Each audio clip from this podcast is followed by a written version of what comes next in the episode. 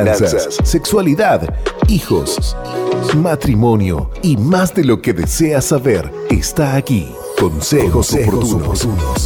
Con la pastora Marta de Márquez.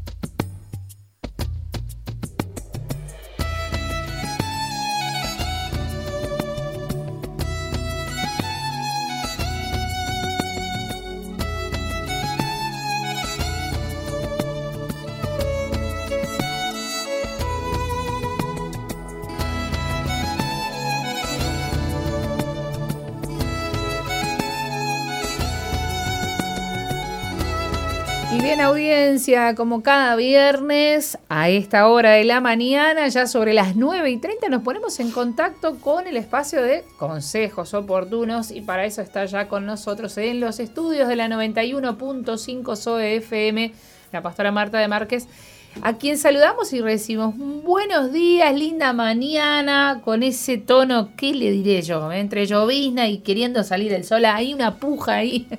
Y bueno, algo bueno. ¿Quién ganará? cafecito, ah, mate, tortas fritas. Eso es. muy buenos días para toda la audiencia y buenos días también para ti, Joana. Días. La verdad que una bendición. Estamos con vida. No nos quejemos, no nos quejemos. Ya va a venir el sol. ya va a venir las, las damas que tenemos que lavar. Ya hablamos del tema ¿eh? ropa, es eh, una cosa. Ya, eso sí. Pero bueno, con paciencia en la vida. Vamos a orar. Oh Dios precioso, Dios amoroso, te damos gracias por un día más de vida que tú nos estás dando. Gracias por, por, ver la luz. Gracias Señor porque sabemos que tú estás con nosotros como poderoso gigante. Tú te levantas, Señor, para defender nuestra causa, aquellos que están viviendo situaciones difíciles, económicas, matrimoniales, en lo laboral. Señor, tú pongas tu mano de bendición. Trae la luz, trae la salida, trae la solución. Antes que vengan los problemas, tú ya tienes la solución y la salida. Señor, que aprendamos a confiar, a esperar en ti, Señor, sabiendo que tú eres un Dios y eres un Padre bueno con tus hijos. No nos hará faltar nada, Señor. Tú proveerás porque tú eres rico, tú eres eh, grande, tú eres abundante en misericordia, en amor en bendición. De ti la recibimos en este día, en el nombre poderoso de Jesús. Amén. Amén. Bueno, hoy vamos a estar compartiendo en parte cómo encontrar la voluntad de Dios para tener buenas amistades, amistades eh, para el noviazgo, para el matrimonio, para tener la familia. Dios tiene consejos eh, realmente en su palabra para cada una de estas circunstancias. La Biblia nos dice, no os juntéis en yugo desigual con los incrédulos, porque ¿qué compañerismo tiene la justicia con la injusticia? ¿Y qué comunión la luz con las tinieblas? A menudo se dice que elegir a la persona correcta para casarse es una de las decisiones más importantes que debemos tomar. Es completamente cierto. De hecho, casarse con la persona incorrecta ha sido uno de los factores principales por los que la gente se sale de la voluntad de Dios durante años. Piensa en la gente que ha perdido oportunidades en universidades por causa de matrimonios malos o por causa de noviazgos equivocados. Conozco a personas que están en el ministerio a tiempo completo y que no pueden llevar a cabo su llamado divino por causa de los cónyuges, quienes resisten el ministerio. Otros han tenido que buscar la sanidad de heridas causadas por el maltrato, maltrato terrible, porque se casaron con alguien con base en emociones efímeras. Por supuesto, podemos recordar a alguien, incluso a nosotros mismos, que haya perdido tiempo en un noviazgo equivocado. Para algunos no solamente ha sido una pérdida de tiempo, sino también les ha hecho lidiar con sentimientos heridos y a menudo, a menudo les ha acarreado un sinfín de otros problemas. de entre todas las cosas de las que no debemos salirnos de la voluntad de Dios, el noviazgo y el matrimonio son las que son las más importantes, porque los resultados tienen un impacto duradero y permanente en nuestra vida. Permíteme diciendo que sería mejor permanecer solteros y caminar a solas con Dios por el resto de nuestra vida que casarnos con la persona equivocada. Habiendo dado consejería a tantas familias, matrimonios disfuncionales, le ruego que no se case con la persona equivocada.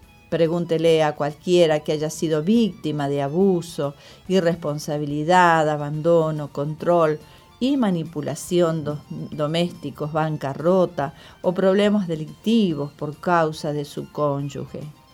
No pretendo asustar a la gente que desea casarse, sino ayudarlos a utilizar la sabiduría divina que lleva a seguir la voluntad de Dios. He encontrado gente que habla acerca de cuán cansados están de esperar que llegue la persona adecuada. Después de años de esperar, comienzan a pensar que la persona nunca llegará. Por supuesto, normalmente antes de que eso sucediera, ellos comenzaron con una lista de requisitos para el cónyuge que deseaban que Dios les diera. A menudo su lista incluye un número bastante grande de aspectos divinos de carácter que deseaban que la persona tenga. Cuando pasan los años, algunos comienzan a creer que las expectativas anteriores eran demasiado altas, de manera que se conforman con mucho menos. Sus expectativas continúan disminuyendo y con el pasar de los años, algunos olvidan por completo la lista. Así que el diablo hace que un nuevo candidato potencial aparezca en el momento perfecto, porque para entonces estos buenos cristianos están desesperados por encontrar pareja, que buscan razones creativas de por qué esa persona es la adecuada. Ignore el hecho de que el nuevo candidato potencial no tiene un ingreso consistente o se ha casado un par de veces. Ignore que él o ella no levanta sus manos en adoración y se conecta con el mensaje del pastor, aunque esta persona no cumpla con la mayoría de requisitos de, la lista original de expectativas para su cónyuge, estos cristianos pasan por alto la infinidad de señales de advertencia. Muy a menudo se casan a pesar de parecer de amigos, familiares, del consejo pastoral, todos hemos visto resultados bastante tristes de este panorama en el que cristianos que alguna vez fueron fieles a Dios, eh, su vida se hace trizas e incluso algunas veces se regresan al mundo por completo. Lamentablemente, algunos deciden vivir una versión somera del cristianismo. Para aquellos que realmente desean la voluntad de Dios con respecto a la persona con quien casarse, existen varios principios que deben observar y que deben tomar la firme decisión de no poner en riesgos estos principios. La Biblia dice que el matrimonio es la imagen de Jesús y la iglesia. Nos dice que el esposo representa a Jesús, quien debe amar y cuidar a su esposa. Él debe ser un ejemplo espiritual, tal y como Jesús lo es para nosotros. También debe mostrarle cariño a su esposa, de la manera en que Jesús se lo muestra al cuerpo de Cristo. La esposa debe devolver ese cariño y cuidado con un espíritu sumiso en la manera que el cuerpo de Cristo respeta a Jesús. Recuerda que el cuerpo de Cristo se somete a Él por su amor y por su provisión. La esposa entonces debe honrar al esposo de la manera en que la iglesia honra a Cristo y se dedica a él. Este es el patrón bíblico básico para el matrimonio. El primer principio clave para encontrar a la persona correcta es preguntarse, ¿la persona con quien estoy saliendo o considerando casarme es el tipo de persona con quien podré eh, tener este patrón?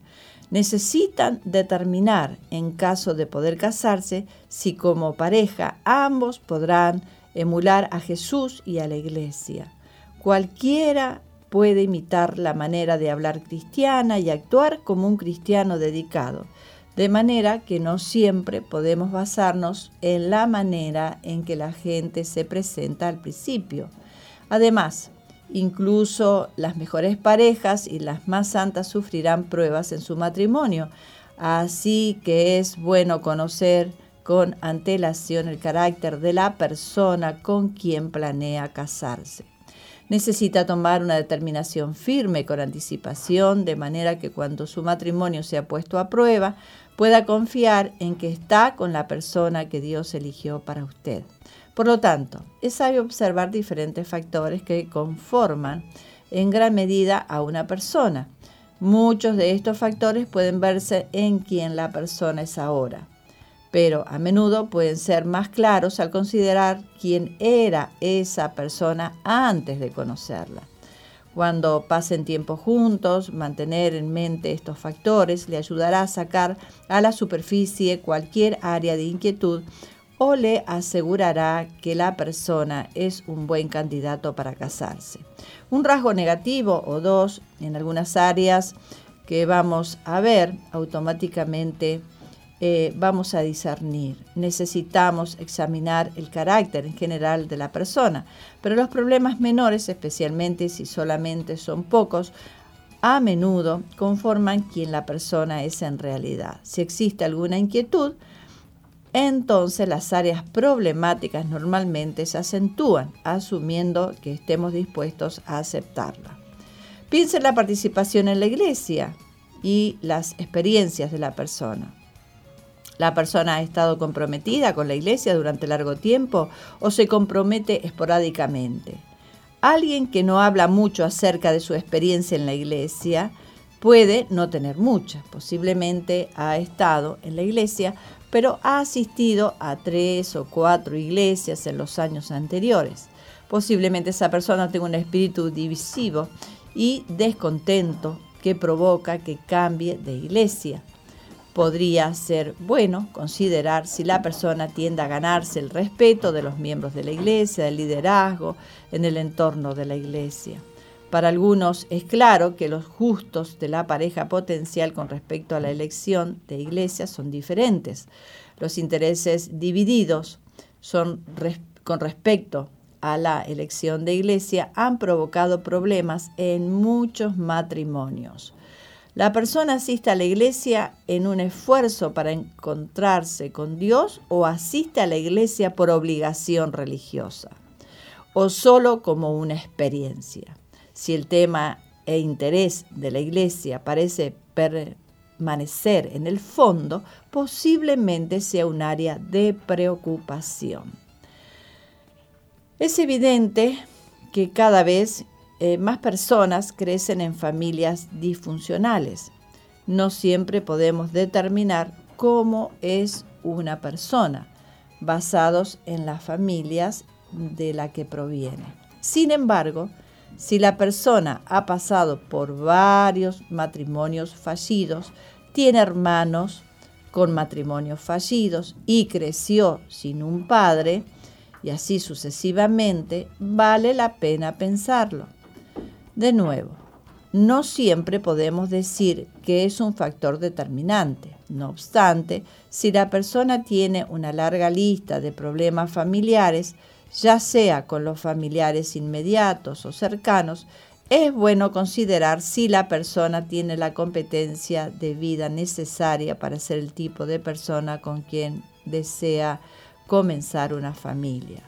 Si esta persona tiene una historia familiar poco deseable, vale la pena preguntarle si ella ha desarrollado las destrezas de vida necesarias para dar buenos resultados. Hay muy, eh, otro aspecto muy importante es los intereses de una persona nos dicen mucho acerca de ella. ¿Qué le gusta hacer los fines de semana? A su pareja potencial con optimismo, los intereses de la persona serán puros y honorables, pero si algunos no lo son, necesita considerar si la mayoría de sus intereses no son honorables. Además, considere cosas como el hecho de que la persona no tenga pasatiempos. porque está muy ocupado trabajando todo el tiempo. Esto también puede contribuir a graves problemas en el matrimonio y la familia. La persona solamente desea involucrarse en sus propias actividades o está interesada en las actividades de los demás. Si la persona solamente desea enfocarse en sus intereses, gustos, comodidades y elecciones de comida, esto conllevará seguramente a problemas mayores en los años de matrimonio. Como dice el dicho, dime con quién andas y te diré quién eres. Lo he visto una y otra vez en las personas. Los cristianos maduros y estables tienden a desear estar con cristianos iguales. Los cristianos carnales tienden a reunirse con otros cristianos carnales. A las personas divididas y chismosas les gusta salir con otros chismosos. Algunas veces eh, nos asombramos cuando alguien a quien le hemos dado una consejería acerca de problemas de orden sexual, encuentran a alguien en la iglesia con problemas sexuales similares. Posiblemente la congregación no tenga idea de su vida privada. Sin embargo, nosotros, al saber los problemas que ambos han tenido, los vemos entablar una amistad. De la misma manera, la gente mundana, incluso si se hacen llamar cristianos, tendrá a amigos mundanos. Pueden intentar explicar todo el día por qué tal o cual es su amigo, pero si sus amigos no tienen frutos cristianos de calidad, no hay nada que explicar. Una persona que se junta constantemente con personas no cristianas y son carnales o con cristianos superficiales, lo hace porque algo de esas personas concuerdan con ellos. La Biblia habla más acerca de cómo escoger a los amigos correctos, que acerca de cómo escoger al cónyuge perfecto. Por supuesto, los principios bíblicos para elegir una pareja son los mismos que para elegir buenos amigos y deben retenerse más cuidadosamente. La gente lo ha dicho durante años, señorita, si él no trabaja, no se case con él. ¿La persona con quien piensa casarse tiene una buena ética laboral? ¿Esa persona puede desempeñar un trabajo responsable o tiene un empleo remunerado? Incluso una mujer que planee ser ama de casa debe tener una fuente de ética laboral para mantener limpia una casa y cuidar de las necesidades de la familia. Considere si la persona ha podido permanecer en un empleo durante un tiempo razonable. Personalmente veo un problema cuando alguien no puede permanecer en nada y va de un empleo a otro constantemente o de una idea efímera de negocio a otra. Debe considerar igualmente los, los criterios financieros de la persona. Los problemas económicos y las catástrofes bancarias son la causa principal de la destrucción de los matrimonios. Normalmente no debemos estar mucho tiempo con alguien para saber cómo es la persona, hablando de términos económicos. Hay cosas que muestran estabilidad económica y por lo general existen signos reveladores de problemas o de indiscreción económica. Por ejemplo, si la persona constantemente compra obsequios lucrativos, que usted sabe que el salario de su, de su puesto no puede pagar, esto puede ser un signo de preocupación. Debe decidir si está atraído por la personalidad de su pareja.